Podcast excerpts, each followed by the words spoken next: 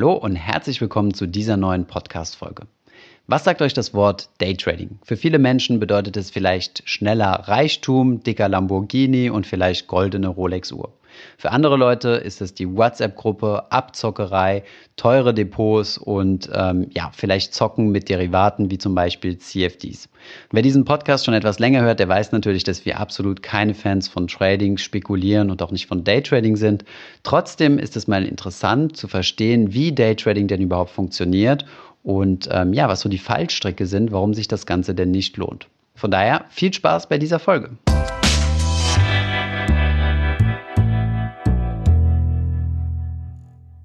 Bevor es weitergeht mit der Folge, noch ein kurzer Werbeeinspieler. Und zwar möchte ich euch den Partner der heutigen Folge vorstellen und das ist Wechselpilot. Pünktlich zum Start ins neue Jahr haben zahlreiche Versorger ihre Strom- und Gaspreise erhöht. Umso größer ist jetzt das Potenzial, mit Wechselpilot mehrere hundert Euro pro Jahr zu sparen. Wechselpilot optimiert jährlich euren Strom- und Gastarif und kümmert sich danach automatisch um euren Vertrag. Der Prozess ist dabei ganz simpel. Fülle einfach den Rechner auf wechselpilot.com/finanzfluss aus und anschließend findet Wechselpilot drei bessere Tarife für euch zur Auswahl. Nachdem ihr euch für einen Tarif entschieden habt, wechselt euch Wechselpilot dorthin und startet anschließend den Wechsel für euch jedes Jahr automatisch aufs Neue.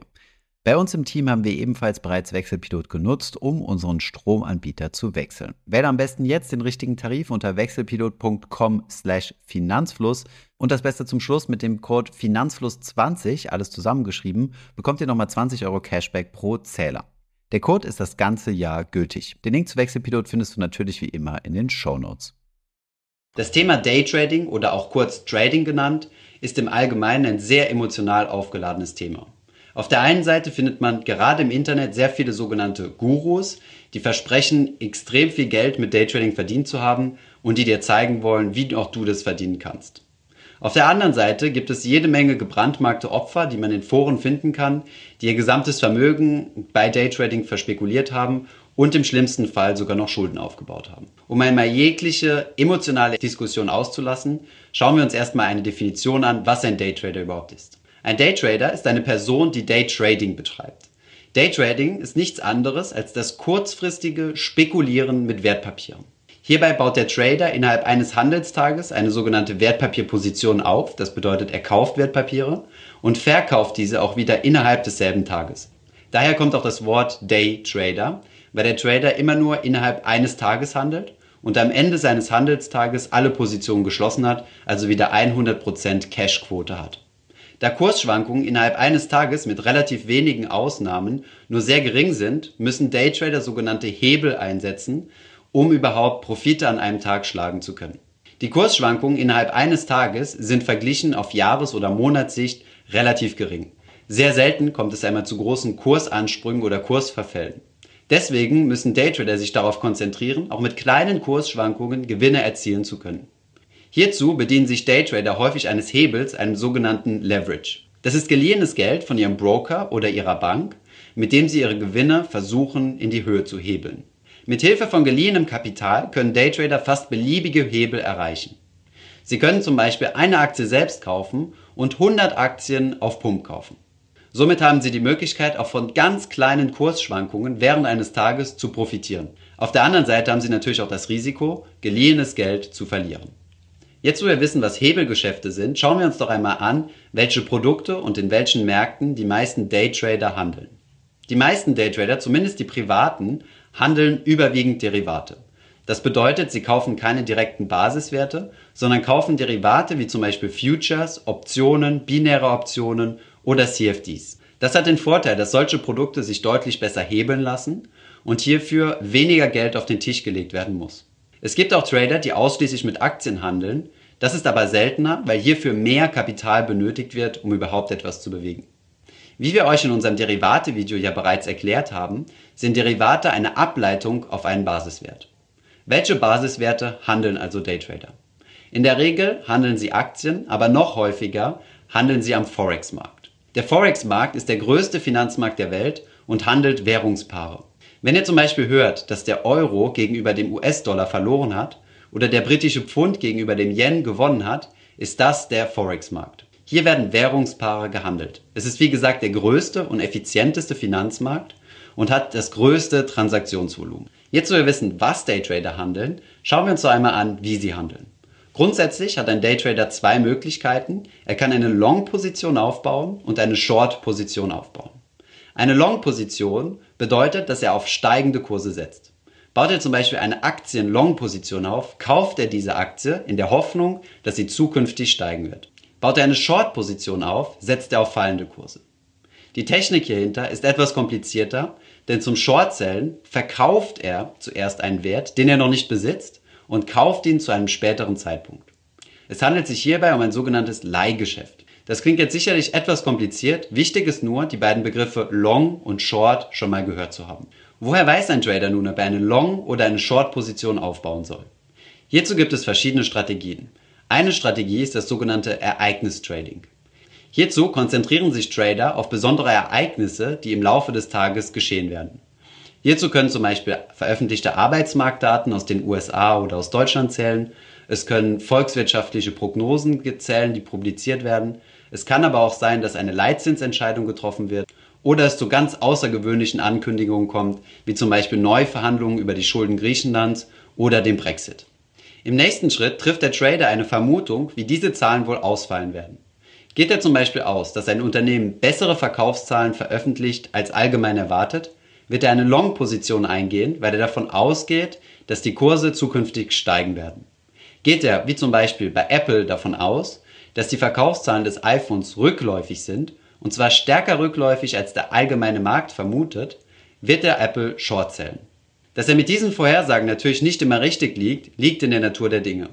Ziel ist es nur, häufiger richtig zu liegen oder bei den richtigen Entscheidungen mehr Geld investiert zu haben als bei den Verlusten. Jetzt, wo wir wissen, wie Trading funktioniert, schauen wir uns doch einmal ein paar Motivationsgründe an, warum so viele Leute sich gerade für dieses Thema begeistern lassen. Zunächst einmal gibt es den Traum vom schnellen Geld, also schnell reich zu werden. Da gerade beim Trading große Geldsummen schnell den Besitzer wechseln können, gibt es natürlich auch die Hoffnung, dass irgendwann eine große Geldsumme mal auf euer Konto kommt. Ein zweiter Grund, warum viele Leute sich mit Trading versuchen, ist, dass es sehr geringe Einstiegshürden gibt. Jeder kann versuchen, Daytrader zu werden. Dazu braucht ihr keine spezielle Ausbildung, kein Studium, keine Zertifikate. Ihr könnt einfach ein Konto bei einem Broker eröffnen und direkt mit eurem eigenen Geld anfangen zu handeln. Das birgt aber auch das Risiko, dass man gerade diese Einstiegshürden total unterschätzt. Wer anfangen möchte zu traden, muss sich bewusst sein, dass er gegen die größten Player auf dem Finanzmarkt spielt. Banken beschäftigen ganze Heerscharen von Tradern, die das beruflich gemacht haben, die entsprechend studiert haben, die Informationen haben, die ihr eventuell nicht habt und die deutlich schneller handeln können als ihr. Womit wir auch schon beim nächsten Punkt sind, nämlich der technischen Ausrüstung. Wenn ihr Trader sein wollt, braucht ihr eine gute technische Ausrüstung mit einer sehr schnellen Internetverbindung, da Kurse ja sehr schnell schwanken können. Und wenn ihr einen kleinen Kursrutsch verpasst, weil euer Computer nicht schnell genug war, kann euer gesamter Gewinn dahingeschmolzen sein oder ihr könnt sogar Verluste gemacht haben. Weitere Risiken beim privaten Trading sind, dass es zum Beispiel eine Sucht entwickeln kann. Diese Sucht kann ähnlich einer Spielsucht werden und Leuten in den totalen Ruin treiben, die sich dann mehr und mehr verschulden. Hinzu kommt, dass Daytrading eine erhebliche Summe an Transaktionskosten produziert. Bei jedem Mal, wo gekauft und verkauft wird, fallen Transaktionskosten an, die an den Broker überwiesen werden müssen. Diese Transaktionskosten muss euer Trading zusätzlich zum Ausgleich eurer Verluste noch erwirtschaften. Hinzu kommt ein Punkt, den ich eben schon erwähnt hatte, dass ihr sehr, sehr starke Gegenspieler hat, nämlich die größten Investmentbanken dieser Welt. Da es beim Trading keine Wertschöpfung gibt, sondern immer nur Geld von einer Seite auf eine andere Seite transferiert wird, gibt es überall da, wo es Gewinner gibt, auch Verlierer. Das Geld, was ihr mit eurem Trading verliert, hat jemand anderes in der Tasche, das, was ihr gewinnt, hat jemand anderes verloren. Einer Studie zufolge, die im Forbes Magazin veröffentlicht wurde und zu der ich euch auch den Link unten in die Beschreibung gepackt habe, machen 77% der privaten Trader Verluste. Von denjenigen, die Gewinne machen, ist der durchschnittliche Gewinn, und zwar auf das Jahr hochgerechnet, gerade einmal 22.000 Dollar. Das ist keine sehr beeindruckende Zahl für Leute, die sich vorgenommen haben, in kürzester Zeit einen großen Reichtum anzuhäufen. Solltet ihr also mit dem Gedanken spielen, selbst Daytrader werden zu wollen, seid euch bewusst, dass es sich beim Daytrading nicht um ein Hobby, sondern um einen wirklichen Beruf handelt. Ihr müsst dementsprechend auch eine Ausbildung durchlaufen und müsst auch viel Lehrgeld bezahlen, weil Verluste zum Geschäft gehören. Seid euch bewusst, dass ihr gegen die größten Banken spielt, die studierte Leute mit viel Erfahrung und einen Informationsvorsprung sowie technologischen Vorsprung haben, dass das eure Gegner sind. Wenn ihr euch an das Thema herantasten wollt, gibt es verschiedene Broker, die Demokonten zur Verfügung stellen, die ihr euch so vorstellen könnt wie das Musterdepot bei den Aktien. Ihr könnt hier ohne echten Geldeinsatz einmal eure Fähigkeiten testen. In der Beschreibung findet ihr einen Link zu einem solchen Demokonto bei einem Broker. Wenn ihr euch, so wie ich, langfristig ein Vermögen aufbauen möchtet, dafür aber mit einer höheren Sicherheit, mit mehr Beständigkeit und nicht die ganze Zeit die Nase am Bildschirm kleben zu haben und irgendwelchen Tickern hinterherzulaufen, dann lade ich euch herzlich ein, euch mal unsere Videos zum passiven Investieren anzuschauen, die wir euch verlinkt haben. Ich hoffe, diese Podcast-Folge hat dir gefallen. Wenn ja, dann zöger doch nicht in deinem Umfeld bei deinen Freunden und Bekannten von diesem Podcast zu sprechen.